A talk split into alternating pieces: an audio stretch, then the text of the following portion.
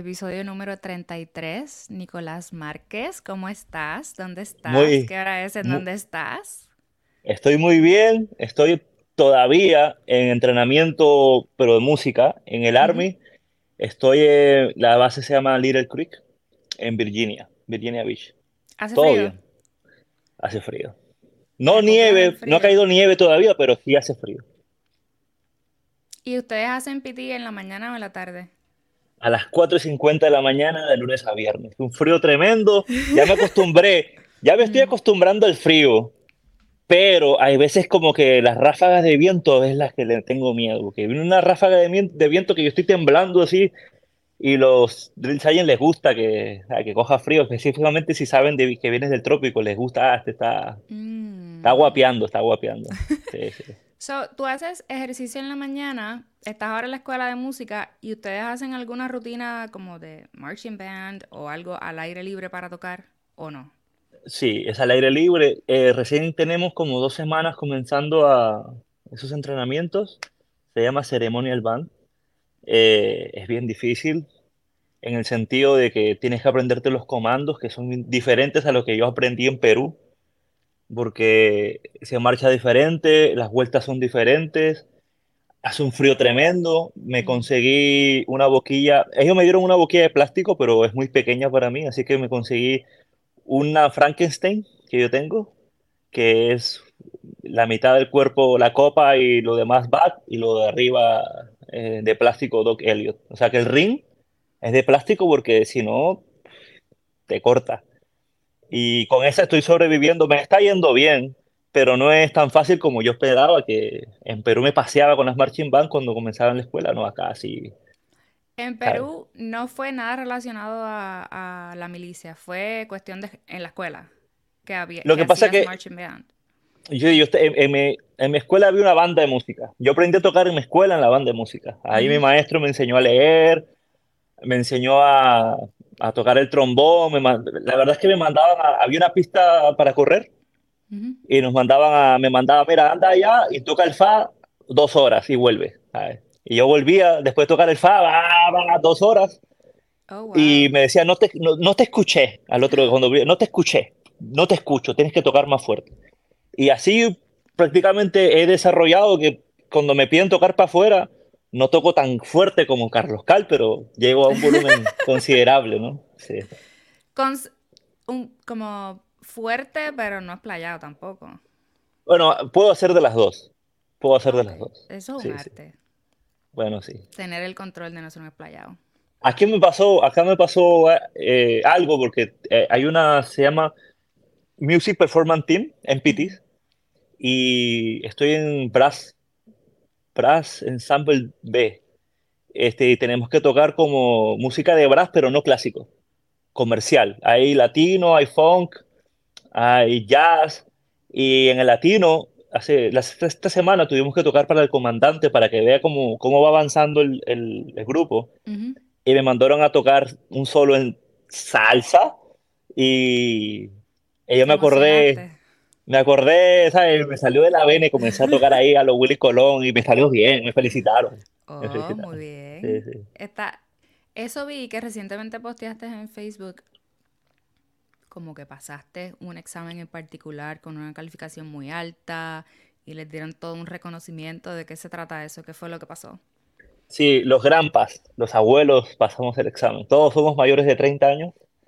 Este, Ah, lo que pasa es que acá hay un examen que se llama AMPA, que es como que para saber si tú realmente eres músico. Si tú, tú- el- la máxima calificación es 36 y si tú, si, para pasar los 18 en adelante. ujú, Pero si tú llegas a sacar 30 en adelante, tú calificas como C1. No me preguntes qué es porque todavía no entiendo qué es, ujú, pero es una, una categoría de buen músico. Kenny estuvo en una banda que se llama la Shape Band, que es una banda como de- tienes que pasar una audición para entrar a esa banda. Si tú eres C1, C1, es posible que tengan una, tengas más posibilidades de entrar. Eso es lo que me están explicando, que como ven en tu resumen que eres C1, es como, wow, este tipo toca, tú sabes. Entonces, los cinco viejitos que pasamos el examen, éramos los grampas. ¿Qué edad tú tienes? Yo tengo 34 años. Ah, bueno, está No parezco. Eh, bueno, con el pelo corto así puede ser, pero el pelo la más largo de repente. Hace. ¿Llevas cuánto tiempo en la escuela de música? O sea, ¿cuándo fue que te enlistaste? Quiero saber, porque una cosa, cuando yo me enteré que de repente ahora Nicolás, y que militar. Por culpa de Kenny. la culpa de Kenny. La culpa de Kenny. Se salió el hombre. Mira, es tan raro porque Kenny nunca me había, o sea, sí me decía como que se quería volver a Puerto Rico, pero nunca establemente había tomado esa decisión. Entonces, este, cuando yo ya paso el asma, paso la audición de trombón, paso todo eso, lo que yo hice fue que me iba el 13 de junio, es mi primer día en el Army, 13 de junio. Y el 13 de junio es el primer día de Kenny en la Guardia Nacional. O sea, como que él llega a Puerto Rico y, yo me voy para Estados Unidos. Como que un cambio, hicimos un cambio. Sale Kenny y, entra Nicolás. Es, si es real que de alguna manera él te orientó o te motivó a hacerlo. Sí, bueno, César Pimentel, Kenny Ortiz, este, también vi, hablé un, no mucho, pero con Nicole Maldonado, este, con Pedro Peraza, trompeta que está en los Marines. O sea, yo de vez en cuando hacía unas preguntas a ellos y ellos me decían, mira, sí, este, esto está chévere, esta cosa pues es diferente, porque si es diferente, es un cambio tu vida formal, tienes que ser responsable seriamente de tus cosas, pero lo que una de las frases que más me gustó fue de Kenny, que me dijo Nicolás, llega el fin de semana o por, en tu caso llega la, la, quincena o el fin de mes, me decía él, y no estás preocupado por cuántos guisos toqué y, y si tengo que cobrar o no, porque está formalmente el 15 y el 30, tu dinero, toques o no toques. En cambio, en Puerto Rico yo andaba con el cuchillo en la boca porque tenía que buscármela como sea. Tú sabes, tocar aquí, hacer esto, grabar aquí, tocar batucada, tocar comparse plena, lo que sea. Y esa fue una de las cosas que yo dije, ya tengo tanto tiempo, porque yo vengo tocando en la calle desde Perú. Desde los 17 años yo toco en tarima, en salsa, lo que sea. Y es como que desde tantos años yo rompiendo noche y quiero algo más estable. Y cuando Kenny me dijo esa frase, para mí es como que, wow. Eso es lo que necesitabas. Eso es lo que necesito más calma, más, más tiempo para mí, ¿me entiendes? Tú estabas viviendo o manteniéndote totalmente de tocar en la calle mientras estabas en Puerto Rico. Sí, Full. Exactamente. Por eso te digo, oye, no me fue mal, porque al final, pues, pasaron los años y pues sí, tenía mi buen carro, tengo mis cosas, pero, pero a punta de sacrificio fuerte. Ah, mi esposa me decía, en Navidades, ella me dijo, oye, tienes una vida que no vas a durar muchos años así, porque llegas a las 2 de la mañana, te tienes que ir a las 6 de la mañana porque tienes no sé cuántas comparsas con Coca-Cola o con cuanto auspiciador aparezca, y después tienes que tocar en la tarde con plena libre o con el grupo que yo esté tocando y después tienes otro guiso con fulano y al otro día la misma historia y es como que la cara, el cuerpo te cansa, tienes que tomar vitamina C porque estás bajoneado, te puedes enfermar, entonces como que yo pensando eso digo, ¿hasta cuándo voy a estar en esto, tú sabes?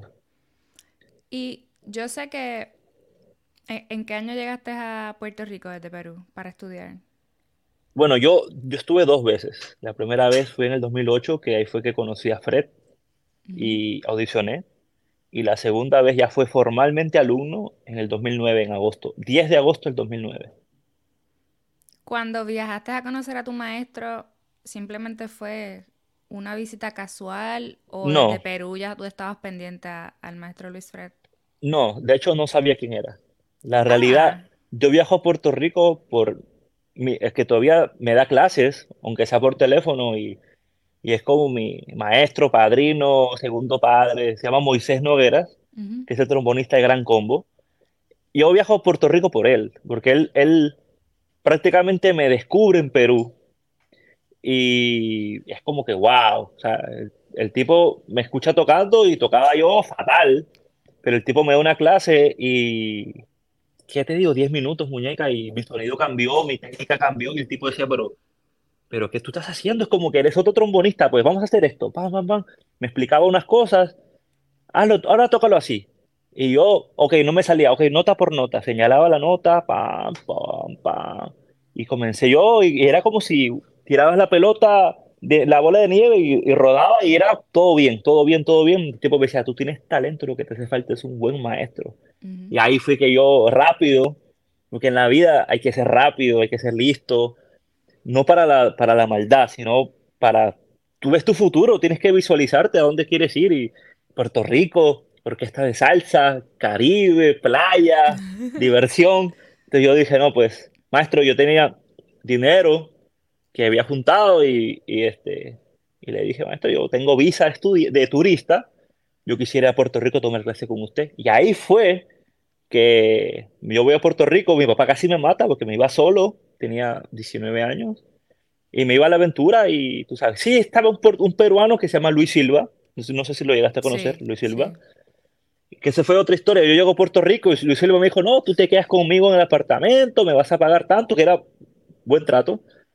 Todo, y cuando llego, Luis Silva no aparece en el aeropuerto, apareció en tres horas después, y me dijo que no me podía quedar con él, y que iba a hablar con un amigo mexicano para que... O sea, un desastre. Pero resolví resolviste y esa era tu primera experiencia en Puerto Rico, que muy bien pudiste haber dicho, esto no me gusta, yo no vengo para acá. Exactamente.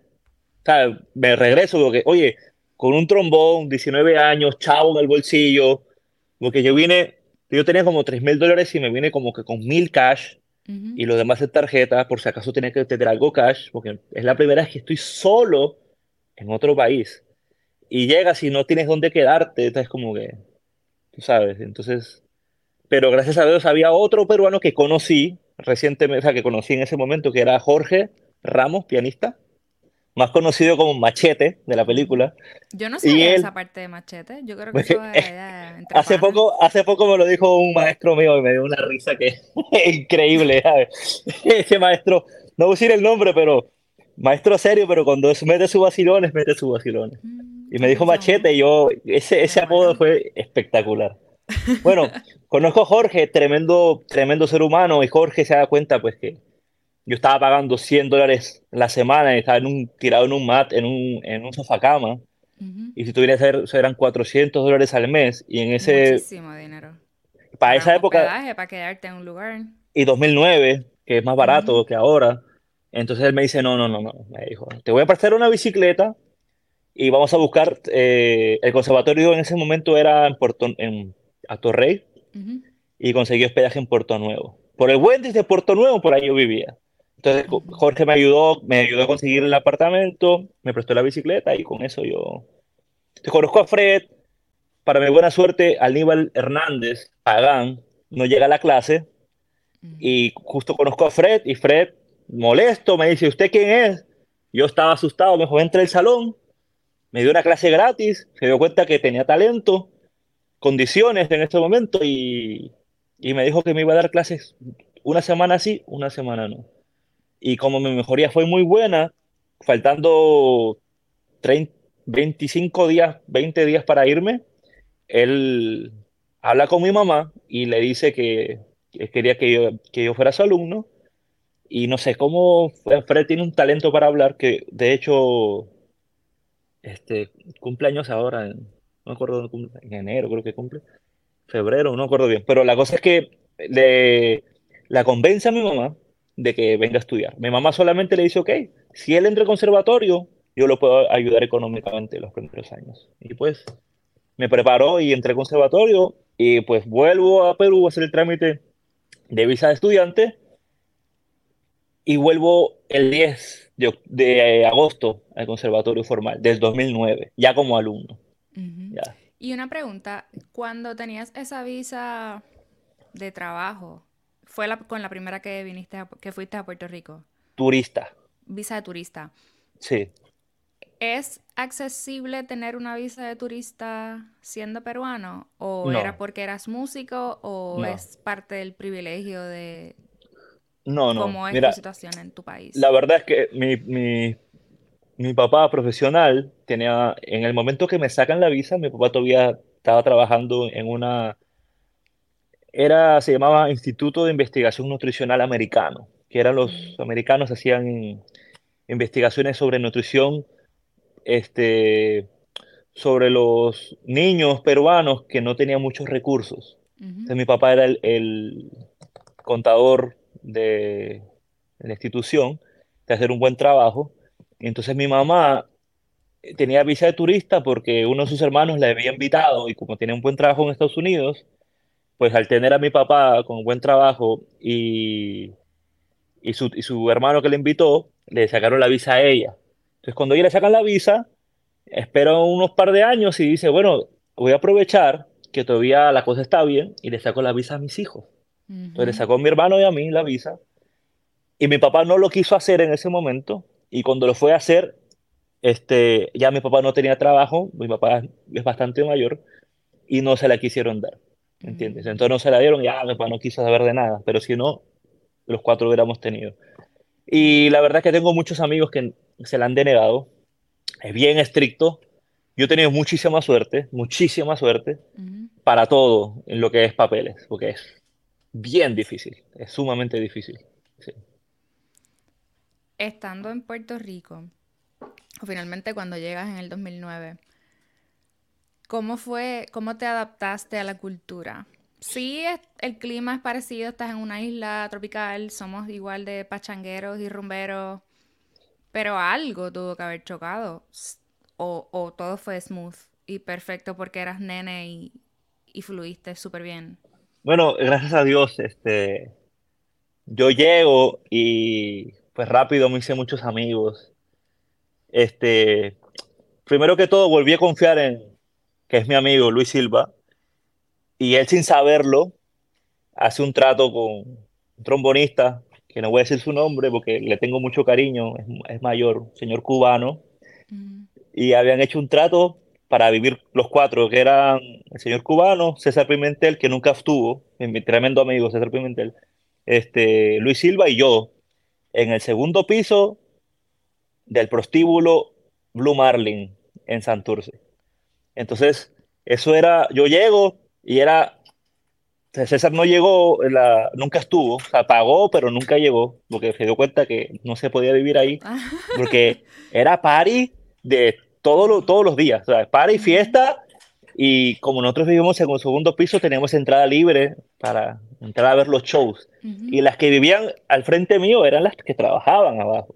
Entonces me, yo me hago de querer muy rápido y me era amiga de todas, y me el peruanito y bonito. El peruanito me invitaban cerveza, y es como que, pero, o sea, yo mentalizado de que, mira, yo vengo a estudiar, eh, no puedo estar en lo que era. Y, pero bien respeto, oye, dentro de todo, bien respetuosas conmigo y todo. ¿Qué pasa? Me, hice bien amigo de Kenny, que hasta ahora es como mi hermano, y bien amigo de Noel Mata.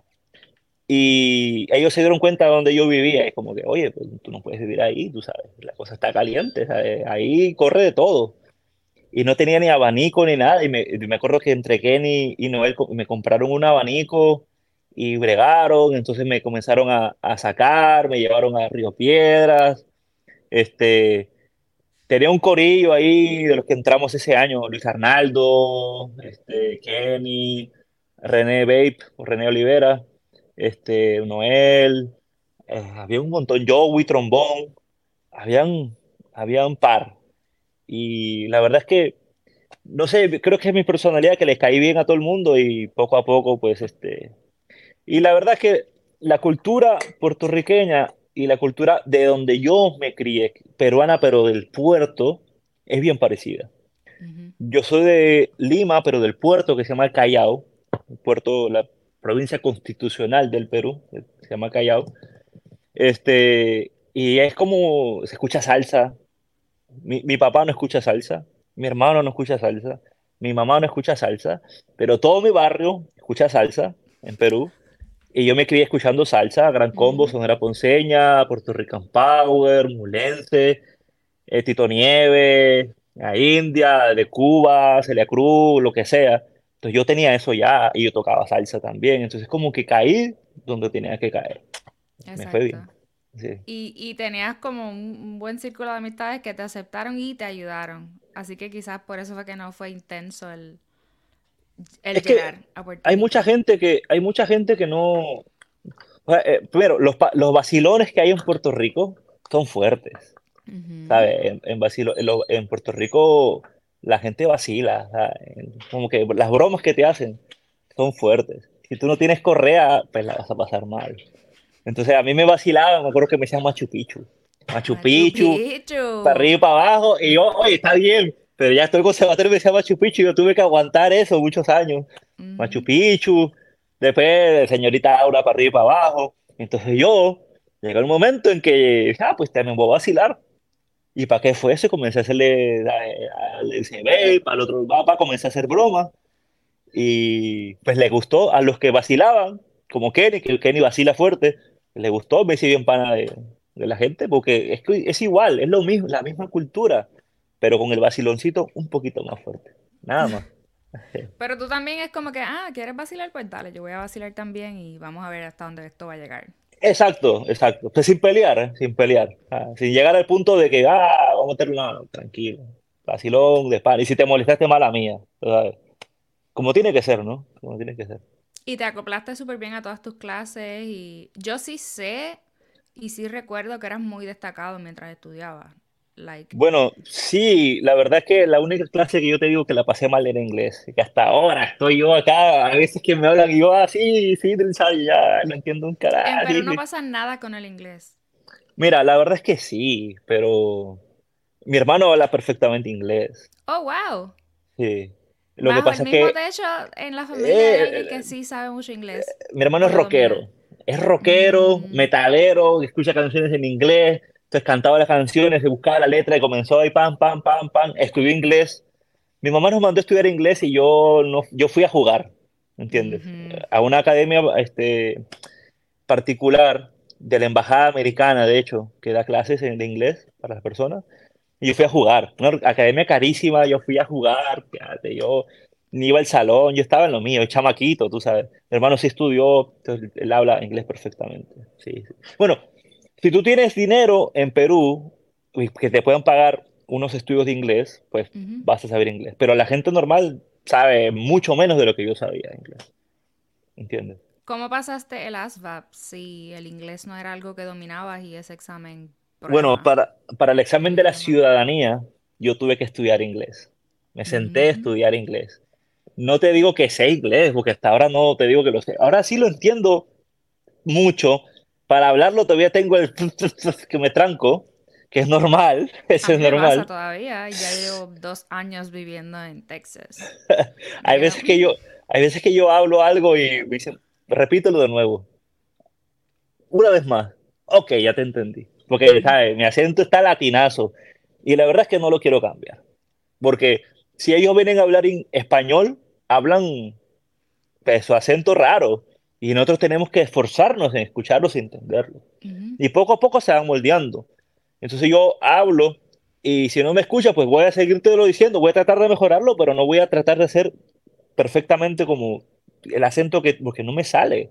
Ujú. No, es, es- es- thank you, sacan, la lengua. O sea, thank you, ¿eh? ¿entiendes? No me sale, ¿sabes? Es como una clase de trombón, en la boquilla aquí, la, la lengua aquí, no, mucho trabajo ya, mucho trabajo. Suficiente con entenderlo, olvídate. Exactamente. Pues el ASBA lo pasé porque me metí un curso que Nicole Maldonado me, me dijo que me metiera Ujú. con una persona específica, que ese curso me cambió la vida porque yo di el ASBA y saqué 30. No lo pasé por un punto. Y en matemáticas soy muy bueno, pero en inglés, pues, ah, matatiro tirulá.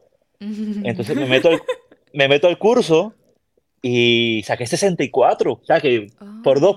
En el, en el GT, el GT para ser oficial es 110, yo saqué 108, o sea que por dos puntos no calificaba para oficial, que está bien alto, bien alto, y sin saber inglés. Ahora estoy seguro que lo doy y saco, no es que sepan, sé inglés, pero sé mucho más que en ese momento, puede ser que lo suba más todavía. Exacto. Llegaste a agarrar clases para la ciudadanía, llegaste a agarrar clases para el ASVAB, pasas el ASVAB, estás adentro. ¿Tú fuiste a una escuela de inglés antes o después de Basic Training? No, mira, yo llego para, este, yo llego a Fort Sill, que eso es este, Oklahoma, ese se llama el reception, la recepción. Y ahí estuve una semana, dos semanas, y después me mandaron a Lackland, que es la escuela de inglés. ¿Y sufriste en la escuela de inglés? la, escuela de inglés, sí. No, no tanto por el inglés, sino que fui con un corillo de Puerto Rico que conocí en el aeropuerto. Y, bueno, todos sabían inglés. Lo que pasa es que en Lackland tú puedes, si te cuelgas en el ASBA, este, y te haces colgar a propósito en inglés, vas a, a Lackland, pasas el primero los exámenes de inglés y después vuelves a ver el ASBA mucho más fácil que en donde te lo dan normalmente, que se llama MEP. Entonces mucha gente hace eso. Pero yo sí fui por el inglés, yo ya tenía trabajo, yo fui por el inglés. Y la verdad es que yo fui bien motivado, estudiaba, y cuando llego allá no pasé el examen. El primer examen y todo el mundo pasando, sacando 98, 95, y yo mi humilde 54. Y es como que, ay, mi madre. Y, y cabe señalar que tú estás acostumbrado a pasarlo todo y a pasarlo con eh. altas calificaciones. Y como tú dices, ya tú tenías tu trabajo. Bueno, ahí déjame decirte que en lo que es música, sí.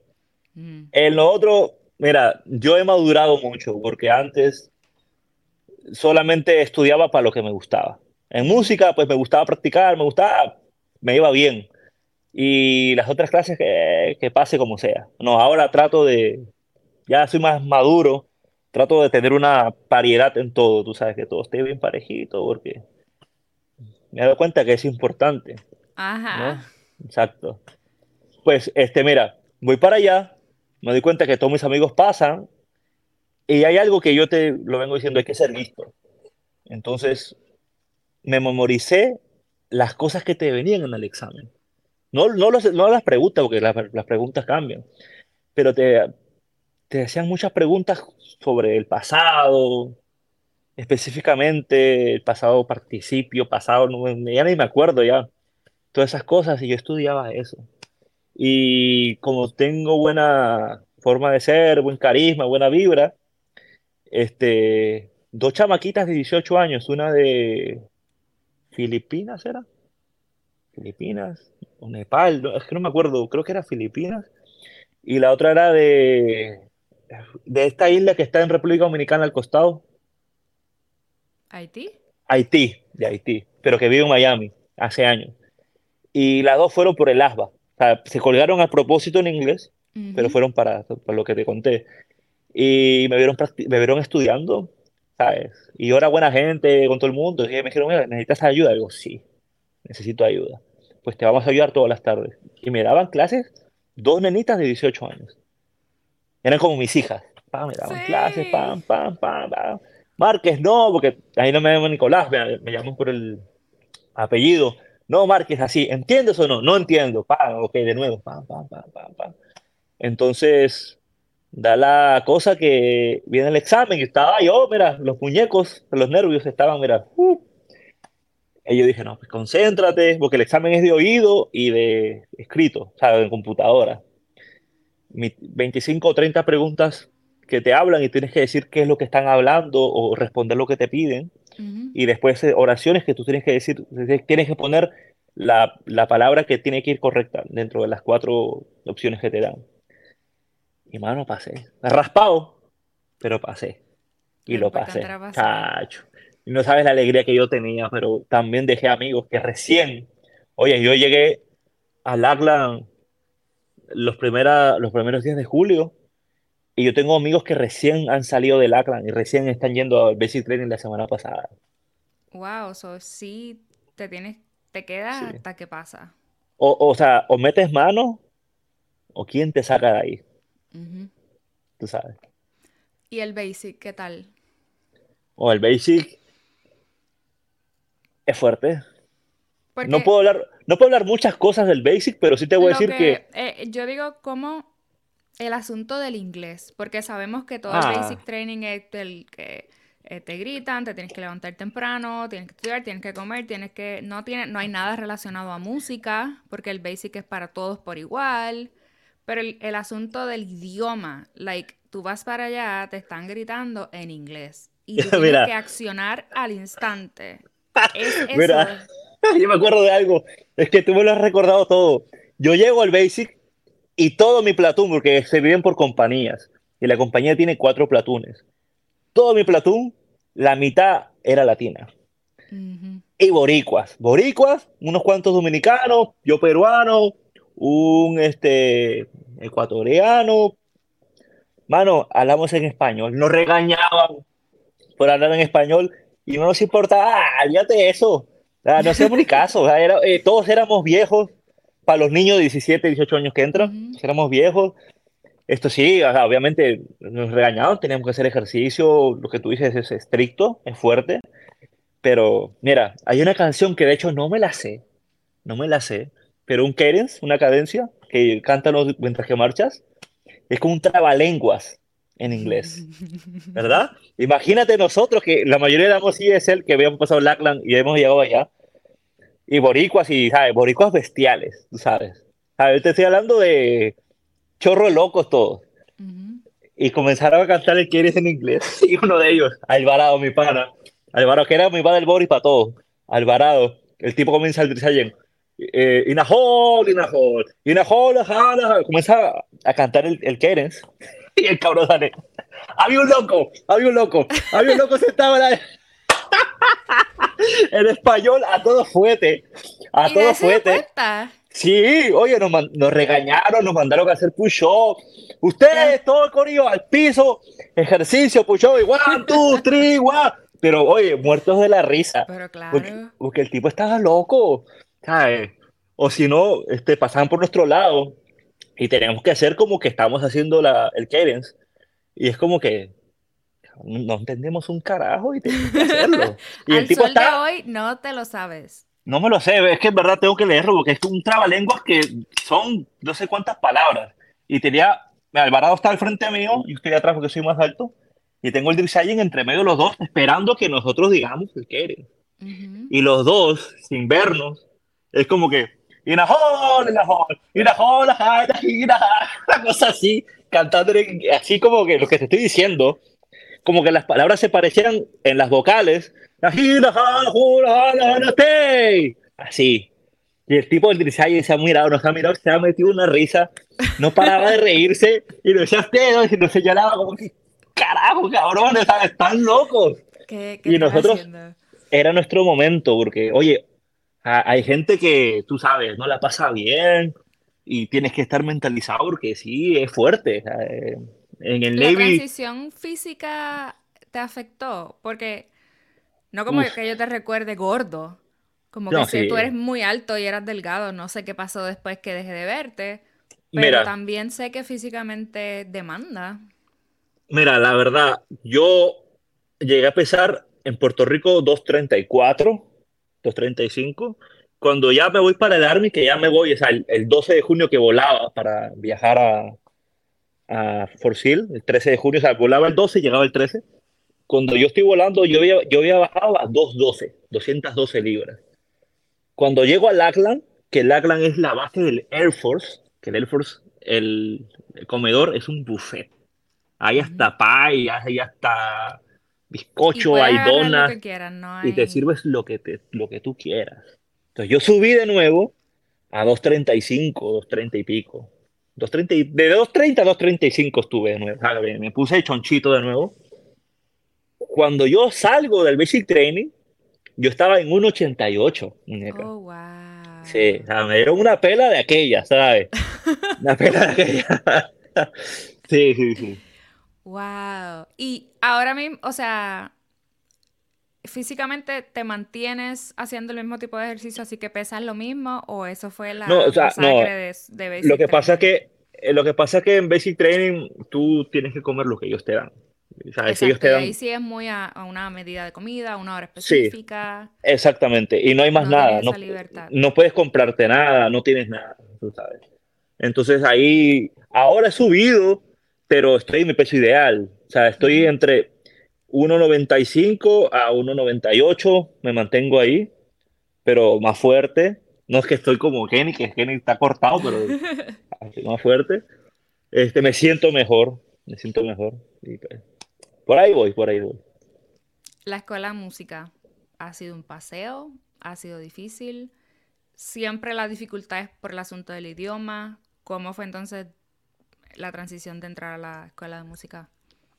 Mira, la escuela de música sí es difícil, pero si tienes una buena base, porque acá hay muchachos que tienen bachillerato en música también y no la están pasando bien. ¿Por qué? Porque el Army este, ya no está buscando un tipo que toque clásico o un tipo que solamente toque jazz. Ah, tienes que tocar todo. Todo. los exámenes te piden que toques una pieza clásica. Estoy hablando de trombón, perdón. Estoy hablando de trombón. Una pieza clásica, un estudio técnico, no melódico, técnico. O sea, puede ser una parte del Arvans o puede ser una, un extracto de orquesta, un excerpt de orquesta. Y te piden algo de jazz. Eso es lo que tú preparas. Lo que tú preparas. Y ellos 24 horas antes del examen te dan un preparado de lo que tú tienes que tocar. Y preparar en 24 horas, que no tienes 24 horas para prepararlo, tendrás 5 horas y 5 horas en un trombón es muy fuerte para el labio, para el otro día del examen. Entonces tienes que, el preparado que te dan, te vienen este, dos piezas de banda sinfónica, dos marchas difíciles, difíciles, no, no marchitas, no, marchas difíciles, y dos cosas de jazz. O sea que si tú eres un músico clásico, la vas a pasar un poquito difícil. Lo bueno es que... Yo... ritmos nada más te va a tomar.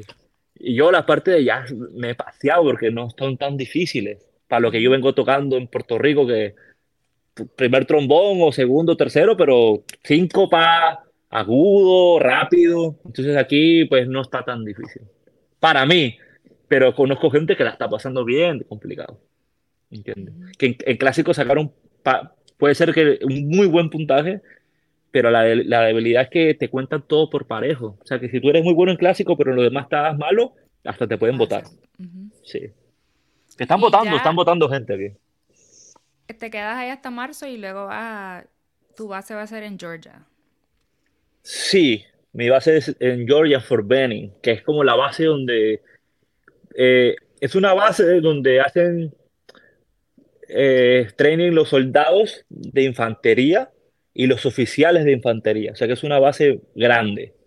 Ahí está, hay paracaidismo, hay de airborns, hay de todo. Hay muchas marchas. Este, dentro hay, en el army hay que, hacer, hay que hacer marchas con el bulto, como si estuvieras caminando para la guerra.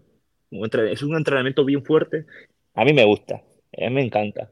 Para estar con el bulto, el casco, me, me gusta. Es una película. Eh, es normal, ¿no? Bueno, a mí lo que me han dicho todos es que una vez que salgas de esta escuela, sea, el basic training fue 100% de dificultad. Esta escuela no está tan fuerte en lo que es dificultad. El música sí es fuerte, o sea que yo lo pondría como un 75, 70. Ya cuando vas a, tu unidad es mucho más suave. Eso es lo que me han dicho, todavía no estoy. Entiendo. Y luego de hacerme toda esta historia de las transiciones que has tenido, cómo te has adaptado el idioma, todo lo que hiciste para entrar. ¿Por qué decidiste ser militar? Wow, déjame tomar un traguito aquí. porque ah, ya eres militar, ya mismo llegas a tu base y comienza tu carrera. Y quizás te retiras a los 5 o a los 20, porque hay gente que se va antes, que se queda los 20 años corridos. Pero ¿cómo, ¿Cómo llega un chamaquito peruano a Puerto Rico a estudiar su bachillerato? Es apreciado y amado por todos sus compañeros, le va súper bien en todas sus clases, de todo el tiempo que estuviste ahí, yo sé que trabajabas en la calle, te gradúas, nunca paras de tocar, porque eso es lo que pasa, la gente estudia música, mucha gente estudia performance porque su sueño es tocar. De repente se gradúan y se van para casa de la mamá y no hacen nada. Cualquier otra cosa, lavar carros, vender casa, yo no sé, yo hacía trabajo de oficina y me enfoqué en, estudiar administración. Tú no, tú tuviste todas las oportunidades, claro, te las ganaste. Antes de entrar a la milicia estabas pegado, estabas tocando, estabas generando.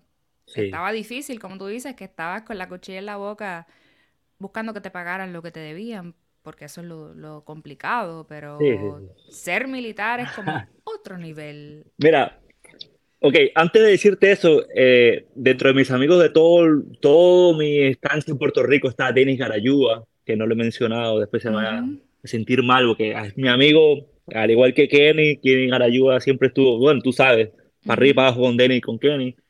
Eh, y Cristian Alonso, no sé si lo conociste, Cristian Alonso también, de mis, primeros amigos del conservatorio.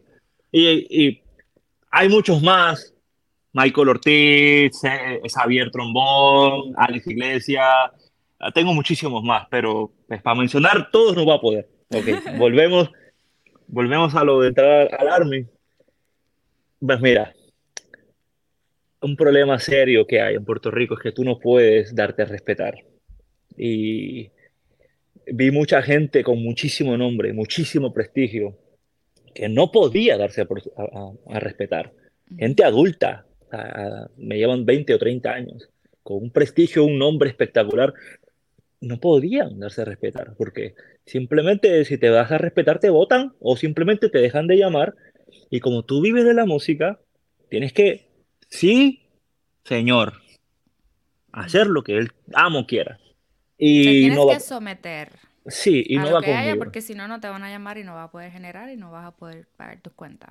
Exactamente, entonces eh, muchas veces yo no quería, ponte, me llamaban para tocar un guiso de, no sé, un baile de, una comparsa de, una batucada.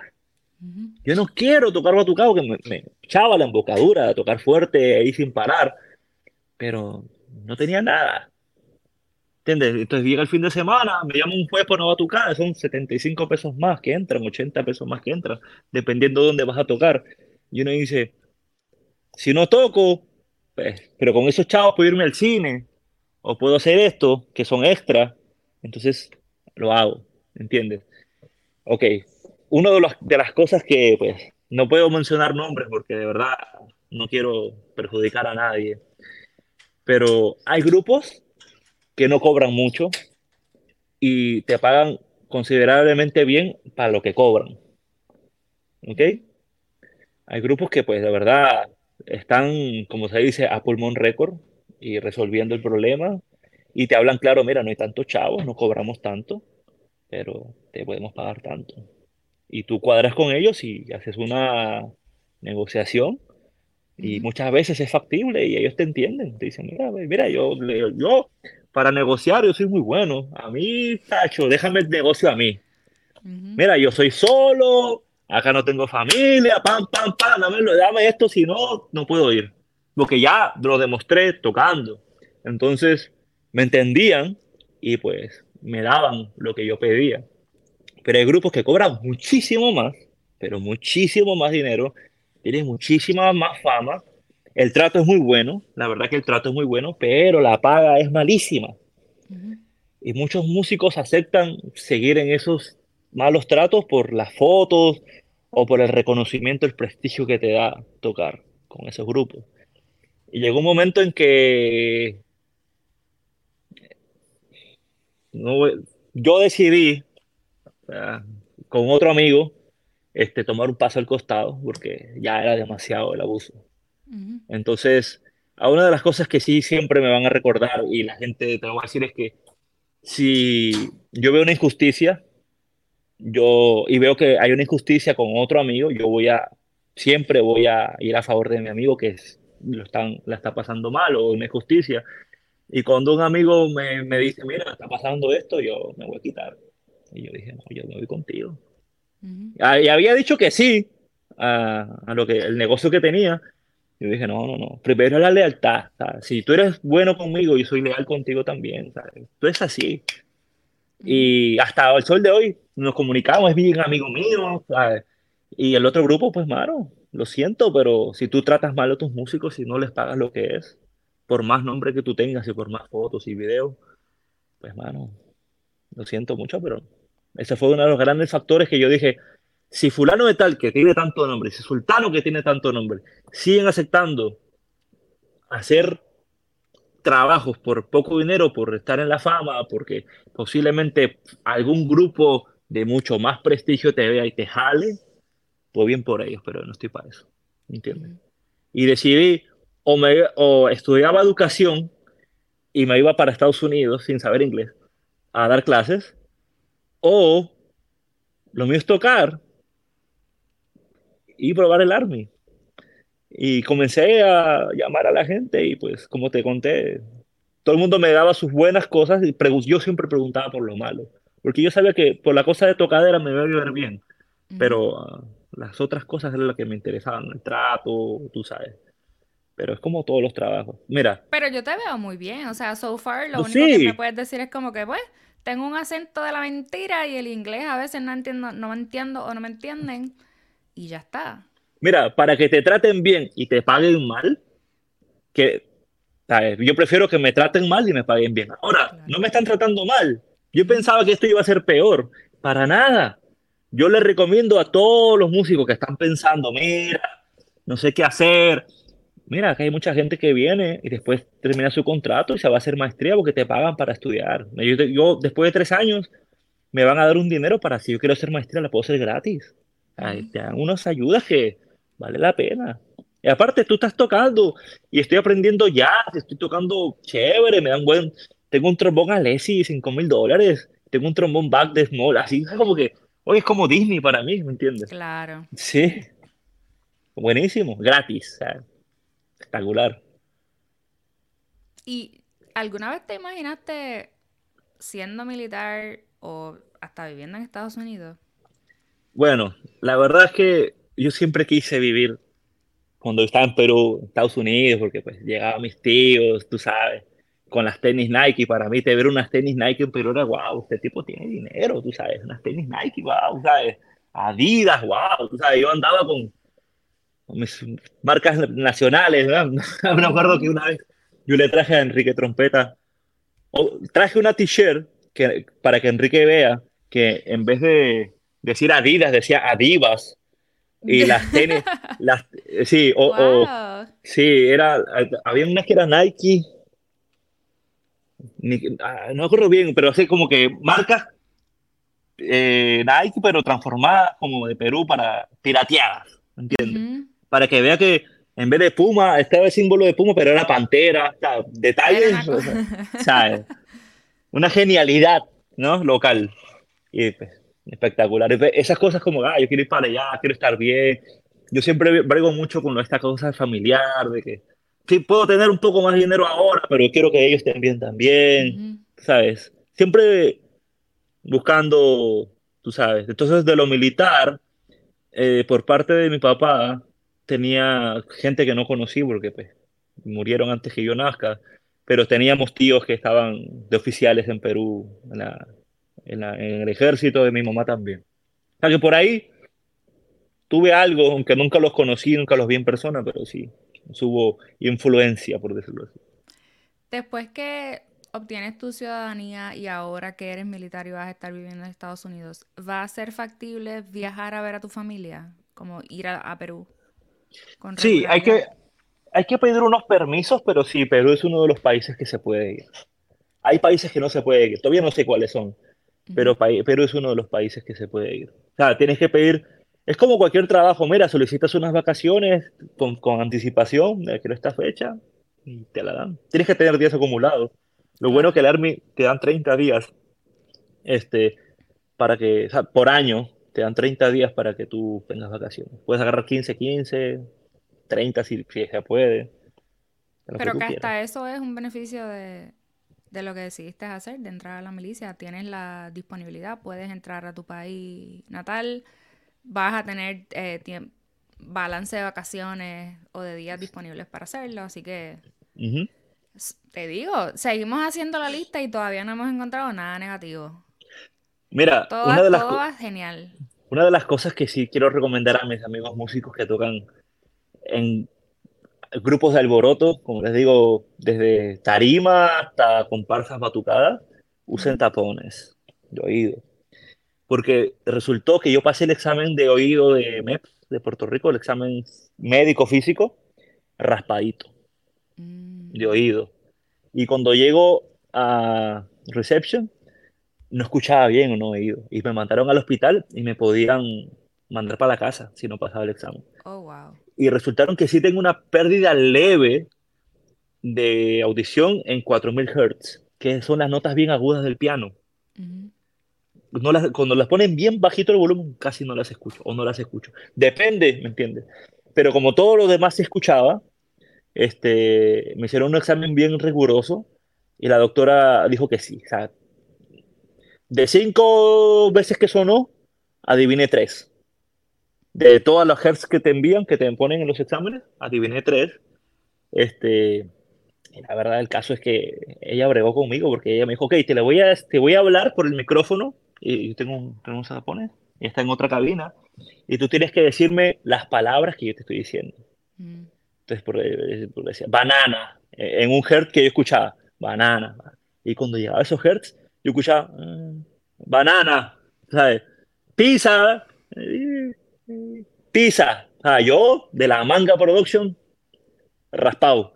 Pero, ¿sabes? Tienen que cuidarse los oídos. Porque no, yo pensé, ah, esto yo lo paso de una, ¿no? El asunto es que uno no está um, aware, consciente de eso, y entonces a lo mejor tú puedes tener el plan completo, renunciaste a todos los trabajos, estás allí, llegaste y te regresan a tu casa. eso mismo es. Eso mismo. Yo estaba tan asustado que eh, ya me salí de todos los grupos y ahora como que me vuelvo para acá. A lo mejor ya todo el mundo se enojó, ahora ya nadie me va a, ¿A dónde? Ahora... ¿A dónde? Exactamente. A montar mi, mi, grupo a, tirar para adelante porque, ¿sabes? Si volvía era para eso, ¿sabes? Calentón con todo el mundo para nada, ¿no? no. Terrible. Esta es la, la parte más intensa que quizás, no sé si fue lo más difícil, porque volvemos a lo mismo. De todo lo que me has contado, estoy feliz porque no ha habido, como que no te estancaste en ninguna escuela, no has reprobado ningún examen, no te has metido en ningún problema, todo está súper bien. El único detallito fue ese que, que, en algún momento tú dijiste quizás me envían a mi casa porque no escucho bien cuando encontraron que no tenías esa audición perfecta. Pero tú te vas a la milicia y tu mamá tiene un percance de salud gigante. Ah, sí, no, eso, estuvo... Eso fue... mira, te conté lo del oído. Antes de lo del oído, eh, cuando me hacen el examen que no paso, que me mandan al hospital, para irme al hospital tuve una semana de break para ir al hospital. En esa semana, ponte que yo llego un lunes a Fort Sill, el miércoles fue mi examen de oído y el martes era de la próxima semana era mi, mi examen del hospital. Y yo estoy, mano, de que y, el drill sergeant me dijo, mira, si tú no pasas el examen, te tengo que mandar para tu casa. Así. Go home. ¿Entiendes? go home, así me dijo. Y yo, anda, para el carajo, y ahora, tú sabes, y ahora. Entonces yo estaba bien asustado, bien preocupado, en verdad estaba bien nervioso por lo que tú acabas de decir de que volver a Puerto Rico, ¿a qué? Para hablar de nuevo con los que le dije que me iba, que mira, arranca para allá, tú sabes. Entonces, el jueves, da la casualidad que va un predicador este, en inglés a dar una charla. Y los drill sergeants dicen, mira, lo que entendí, hasta entendí inglés ahí. Los que quieren ir a la charla, pueden ir a la charla de religión de predicadores. Yo andaba mal, ya, yo andaba fatal. A mis amigos que habían ido conmigo de Puerto Rico, que conocí en el aeropuerto, estaban preocupados por mí, que yo andaba como, ya, Dios no quiere que yo esté aquí, no es para mí. Fui para la charla y arrancan en inglés y yo estaba, no entendía nada, ¿sabes? Y tampoco quería entender, yo estaba como, ah, no lo Se me acerca el pastor y me dice, mira, me habla. Y yo le dije, I don't speak English. Ah, yo estaba en la mala. Yo andaba en la mala. Ah, me dijo, tengo una Biblia en español para ti. En inglés me lo dice. ¿Quieres? Te la regalo. Ok, me da la Biblia. Estoy ahí. Y me acuerdo de algo de Kutosoto, un gran trombonista, arreglista, excelente productor, un trombón, que me dijo, cuando tú tengas un problema, abre la Biblia y trata de que cuando la abras caigas en los salmos. Yo estoy sentado así y yo digo, mira, déjame intentar, déjame tirarla, ¿sabes? Hago así, salmos. Yo dije, bueno, donde caiga mi vista y lea, eso es lo que voy a leer yo. ¿Es así? Salmo número 6. Oración al músico principal que está enfermo pidiendo auxilio. Ay, mi madre comenzó a leer todo eso y hablaba de que por favor, Dios, ayúdame a sanar la enfermedad que yo tengo para poder, ¿sabes? Y de repente yo arranco a llorar sin, sin parar, muñeca, pero, ¿sabes? Desconsoladamente, pa, comencé a llorar, a llorar, y los gringos me miraban, ¿qué le pasa a esto? ¿Sabes? Están hablando de otra cosa y yo llorando. Entonces, se terminan y se acercan donde mí y dicen, ¿qué te pasa? yo sin saber inglés y llorando, sin saber inglés y llorando, a explicarle a ellos en, en, con la chiripiolca esta, con mímica ahí, con cómo hacer, hasta que le dije, mira, I don't pass the Le dije el, el, el, martes es mi examen y si no voy para casa, me salió en inglés, me salió en inglés. Y se, se, se pusieron en círculo y comenzaron a hacerme así en los oídos, como si haciendo la clave y no sé qué hacían, pam, pam, pam, pam, comenzaron a orar. Y, mano, me sentí bien, me calmé, pam, pam, le agradecí, chévere. Y me dijeron, vas a pasar el examen, ten fe. Dios, me dijo, Dios quiere que tú estés aquí. Me lo dijo, lo entendí. Chévere. Llega el martes, paso el examen y yo estoy feliz. Ah, con mi papel de que había pasado, vuelvo, la, mujer que me había gritado el examen de oído de, recepción estaba sorprendida porque eso era un, un, cero total y pasé todo. Bien. Como que, wow, estoy muy contento, muñeca. Espero el domingo para hablar con mi esposa y decirle, mira, pasé, tú sabes. Llamo el domingo y escucho algo frío en el teléfono. Y dije, uy, acá pasó algo. Mm. ¿Qué te pasa? Pasé, estoy contento. Entonces, pasó. No, no te puedo decir, pero ¿qué pasa? No, es que tú sabes, este, es algo fuerte, pero tienes que cogerlo con calma. Y me dice la mi mamá. Y yo veo en el teléfono, que estoy con audífonos, veo en el teléfono que mi mamá me había mandado una foto en la playa, porque ella, ella le pasó ese problema en México, en Puerto Vallarta. Que yo siempre le estoy diciendo a ella que ella, mi mamá tiene, creo que ahora tiene 71, 72 años. Ella no es una chamaquita, se ve muy bien, se ve muy bien, pero es una chamaquita, cogerlo suave. Ella de vacaciones. De vacaciones con la prima. Entonces, para mí fue un baldazo de agua. ¿Y qué fue lo que le pasó? Es como un derrame cerebral que le dio. Ah, tiene otro nombre en inglés, este, que no me acuerdo bien, pero le explotó algo en el cerebro y pues, chaval. Entonces, un baldazo de agua, este, la pasé muy mal, eh, estaba llorando, ¿sabes? Eh, los reception te dan media hora en reception para este, basic training y reception es parecido, media hora solamente los domingos y me da la casualidad que a mi mamá le pasa eso y a un compañero cercano se le muere el abuelo. Y estábamos los dos en el mismo, en el mismo bay, en el mismo, los mismos cuartos. Cuartos son gigantes que entran 80 camas. Entonces, era el corrido de latinos que le pasó eso, entonces estábamos llorando y, y yo tenía que hablar con el drill para decirle que me quitaba. Mira, me voy a mm. quitar. ¿Sabes? Esto ya no es para mí, tú sabes. yo no quiero que esté acá. Pero el otro tipo me había dicho que sí. Pero ¿por qué me pasa esto? Esto es un conflicto de intereses en mi mente, como que sí, tira para adelante y tira para atrás. Y yo, ya, ¿y ahora qué hago? ¿Qué hago? ¿Qué hago? ¿Qué hago? Entonces le digo al diseño, mira, pasó esto. Un amigo fue conmigo y habló por mí, porque yo soy ESL, English Second Language. mi amigo me traduzco, papá, le dijo, llorando sin poder hablar. Y el tipo dijo, ok, vas a llamar de nuevo 15 minutos hoy, 15 minutos eh, mañana lunes y 15 minutos el martes. Porque ya te vas, el martes te vas para, perdón, 15 eh, minutos eh, hoy en la noche, 15 minutos mañana el, lunes y el martes ya te vas para Lackland. Y yo tenía que tomar la decisión ya. Si me quitaba, me quedaba ahí. Si no, para Lackland cuando hablo con mi esposa en la noche, le digo, mira, me voy a quitar. Ella me dijo, pero tú pasaste, o sea, Dios quiere que te quedes ahí, no, no creo que tu mamá es fuerte. El, el, ella me dijo, la operación es ahora, este, en la madrugada del lunes. Si quieres, espera que pase todo y me llama. Entonces ahí fue que esperé el lunes y pues este, cuando llamé como al mediodía, y me dijo, mira, me dijeron que la operación es un éxito, todo va bien, tu mamá salió exitosa, la operación va a estar bien. Entonces el martes, yo ya, que me iba para Lackland, me iba en bus ocho horas para, de, de Oklahoma a San Antonio, Texas, ahí ya cuadré todo, mucha gente me ayudó. La verdad que estoy muy agradecido con mi tío Oscar, mi tía Lula, mi prima Cintia, que viven en, en la Florida o North Carolina, creo que están ahora.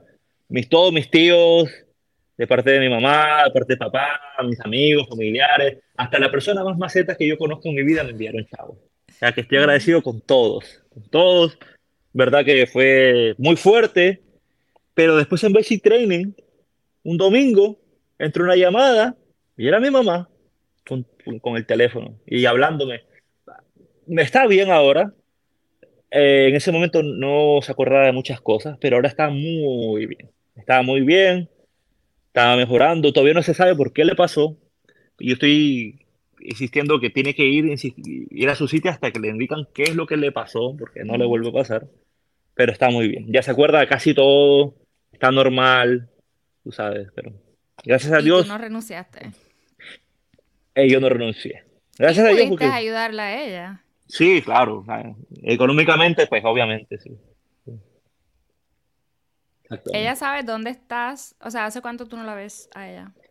Bueno, este, yo fui para el cumpleaños 70 de ella, que fue el año, exacto, 70, que fue el año pasado, Mm. que fuimos a, yo nunca había ido a la selva, al Amazonas, entonces fuimos para Iquitos, Perú, por su cumpleaños, fuimos para la selva, estuvimos en Iquitos, ajá, es- yo la vi en marzo, en marzo, de hace- o sea que este marzo cumplimos un año, de que no la veo, pero este, una vez que yo esté en mi base, yo creo que ella puede vivir conmigo o este, ¿sabes? Es, es más fácil, ¿entiendes? Ahora mismo no puedo, pero la- Tú vas a buscar la manera de ver cómo... de ayudar, exacto. Eso, hoy día, ¿qué, qué crees que te enseñó? ¿Qué Bueno, ahora mismo, del cantazo? Bueno, ahora mismo, eh, desde antes lo tenía, pero ahora es más fuerte. La importancia de estar tiempo con tus seres queridos. Es muy importante. Hay veces los que estamos en el corre-corre, ¿cuántos músicos no han tenido un accidente por estar correteando los guisos en vez de estar tranquilo en su casa con su familia? Sí, puedes trabajar, puedes hacer tu- tus cosas, pero es muy, es, es muy importante estar en familia. Yo llevo viviendo fuera de mi casa 13, 14 años sin estar con un familiar de sangre junto. Es fuerte. Yo ya me acostumbré a eso, pero me pongo a pensar muchas veces, ¿y si yo me hubiera, no sé, estar, estado viviendo con mi familia, de repente hubiera sido mejor todos estos años, tú sabes? Es fuerte. Estar solo, como estoy ahora, en otro país, es fuerte, pero ya es la segunda vez que lo hago. O sea que para mí es como que, bueno, volver a empezar de Ahora en nuevo. inglés. Esa es la dificultad ahora, exactamente. Que ya va, oye, como, como es la pelea, te pueden dar 50 puños, pero tú das uno y te vas contento porque le diste un puño. A la otra pelea diste dos puños. Y así Tú no está. te quedas dado, tú eres así, Así, tú eres... así mismo Tú estoy. Así estoy. Y te mueres de la risa, no importa lo que Sí. pase, como que Hay que disfrutarse, hay que disfrutarse el momento. Hay que disfrutarse todos los momentos. Tú la pasas mal, sácale risa a lo que le pasaste mal. Mira, antes me ponía muy nervioso cuando tocaba música clásica solista. Temblaba a veces. Me dijeron, no tomes café. Dejé de tomar café, me calmé. Sí me pongo nervioso, pero no tiemblo. Ujú. Dejé de tomar café, me calmo. Obviamente, tengo que tocar algo, pero oye, tómate tu tiempo. No te desesperes porque la otra persona te está apurando. Oye, cógelo con calma. Me tomo mi tiempo, respiro, me concentro. Cuando estoy listo, toco. Si me tengo que demorar cinco minutos en tocar, me, demoro cinco minutos. ¿Entiendes? Y eso es lo que estoy haciendo ahora. Mira, ¿tú quieres que corra? Eh, eh, lo que es música. Tomo mi tiempo, me concentro, canto la- lo que voy a tocar. ¿Ok?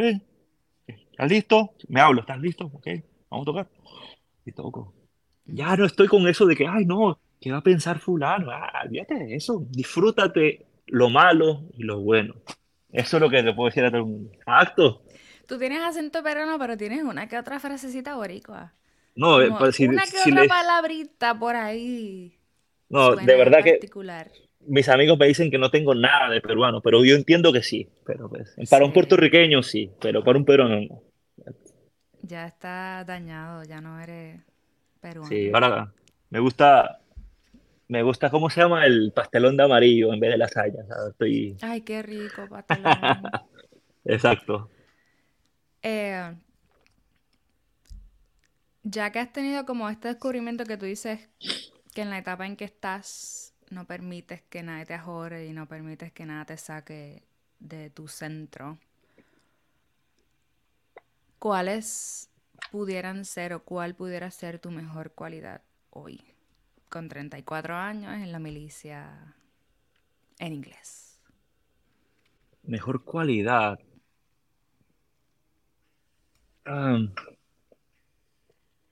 Soy una persona que le gusta ayudar. Eso tiene un pro y un contra, porque hay veces que ayudo hasta a las personas que no me lo piden. Y ya me pasó que me han dicho no me ayudes más, o no te pedí tu ayuda. También es como que raro, pero es otra cultura. Pero soy una persona que le gusta ayudar. Si necesitas ayuda, puedes contar conmigo. Siempre, siempre. Y una de las cosas que me gusta mucho es que yo me crié en una escuela católica toda la vida y me acuerdo que esta, esta parábola de los peces, como que la gente espe- espera que te den los peces en vez, en vez de que es mejor enséñame a pescar. Eso es lo que yo digo. En vez de darte chavos para, mejor te ayudo, te enseño algo, es más importante. Enséñame a hacer esto para yo después aflorar, que dame todo, como, ah, no tengo chavos para comer, ah, toma chavo. No, oye, echa para adelante. Porque si tú no echas para adelante, nadie va a hacer- nadie va a hacerlo por ti, ¿entiendes? Nadie va a poder hacer nada por ti. Tienes que echar tú solo para adelante. Y mira, llegué a Puerto Rico solo y yo dije, ay, ahora. Ah, no está mami, no está papi, y ahora quién va a cocinar. Aprendí a cocinar. Y mira, los que, los que han comido mi comida dicen, oh, este tipo cocina 100 puntos. Y aprendí solo, solo, Pero solo. cocinas comida peruana, Claro. los platos que tú veías a tu mamá hacer. Mi mamá tiene una, mi mamá cocina espectacular. Y he aprendido, mi mamá co- cocina muy saludable, yo he aprendido muchas cosas, Ujú, pero es solo. Si no lo intentas, es como yo, el inglés.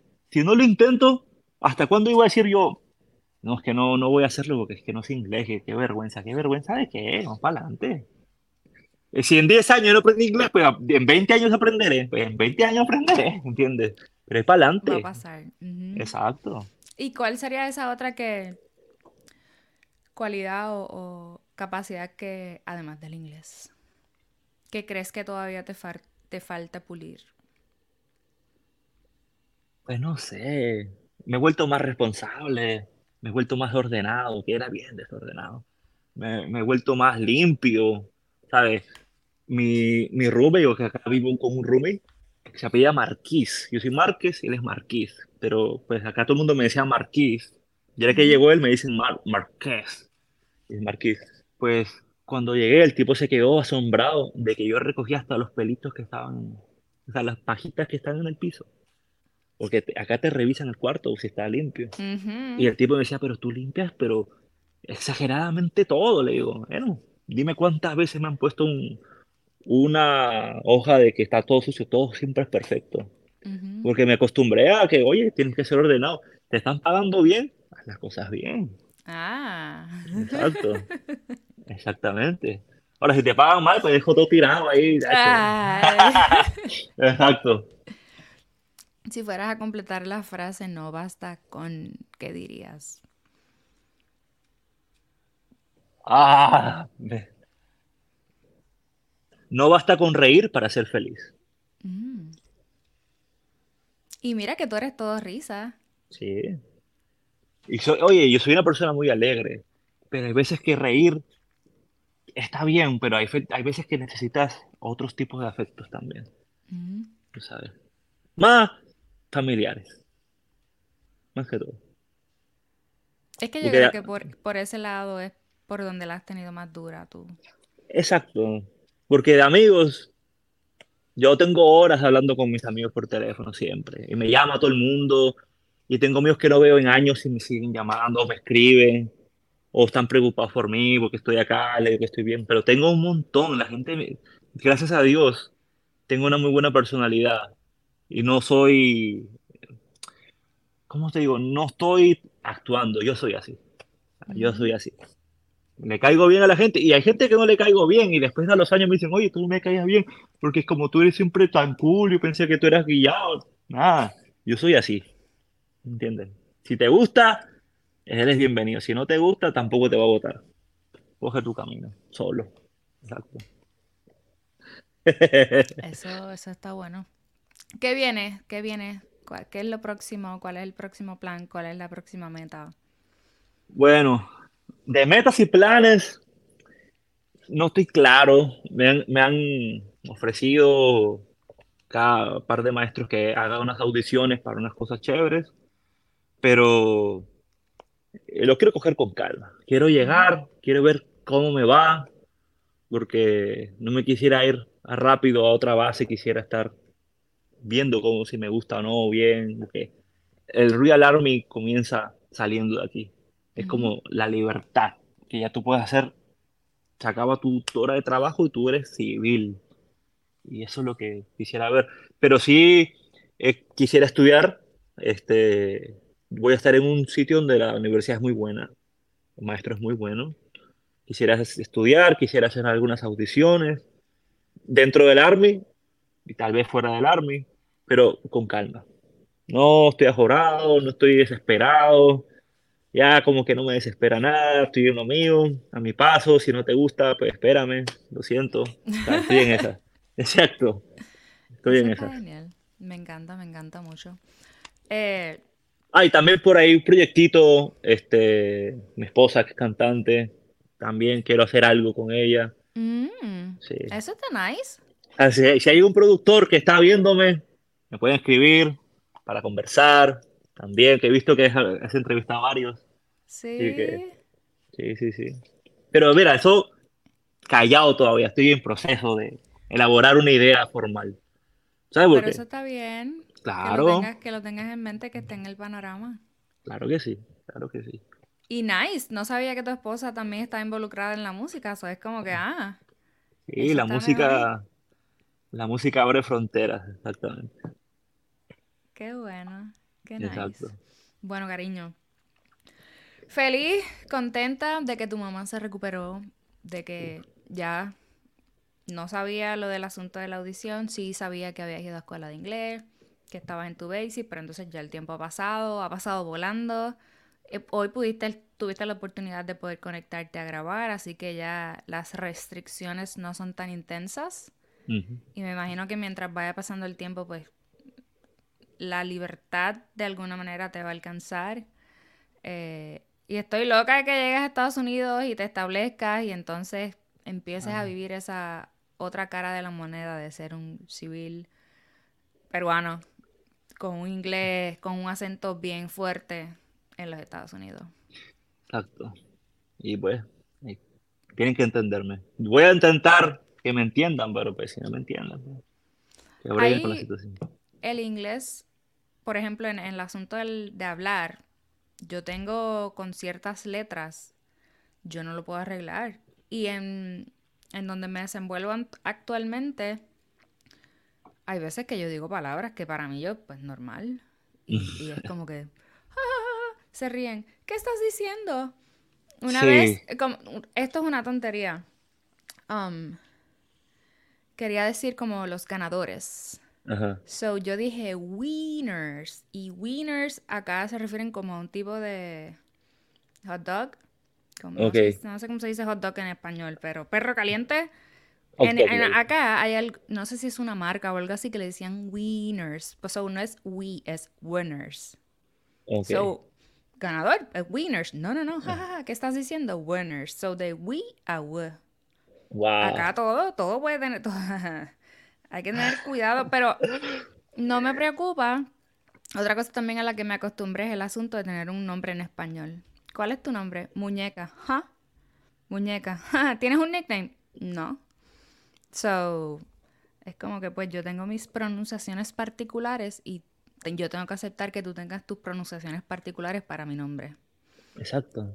Y así nos llevamos. Pero... Tienen que bregar con lo que hay. Sí, y, y hasta cierto punto luego, luego te acostumbras. El asunto de entender, cada día uno entiende más. El asunto de hablar, yo siempre he dicho que no hay manera de, de poder comunicarme o expresarme completamente al 100% en inglés. Como que mm, yo puedo... No sé si es una cuestión... Es diferente porque hasta el mismo idioma es como muy frío. Exactamente. Y limitado hasta cierto punto, ¿no? Y la cultura también de que nosotros nos contamos la vida como estamos haciendo aquí. Y en, en la cultura americana, si das muchos detalles, estás oversharing, como que no quiero saber, estás diciéndome demasiados detalles, no tenemos que hablar sobre eso. So, se aprende a vivir. Uno no nace sabiendo. Claro. Poco a poco aprende. Eso es así.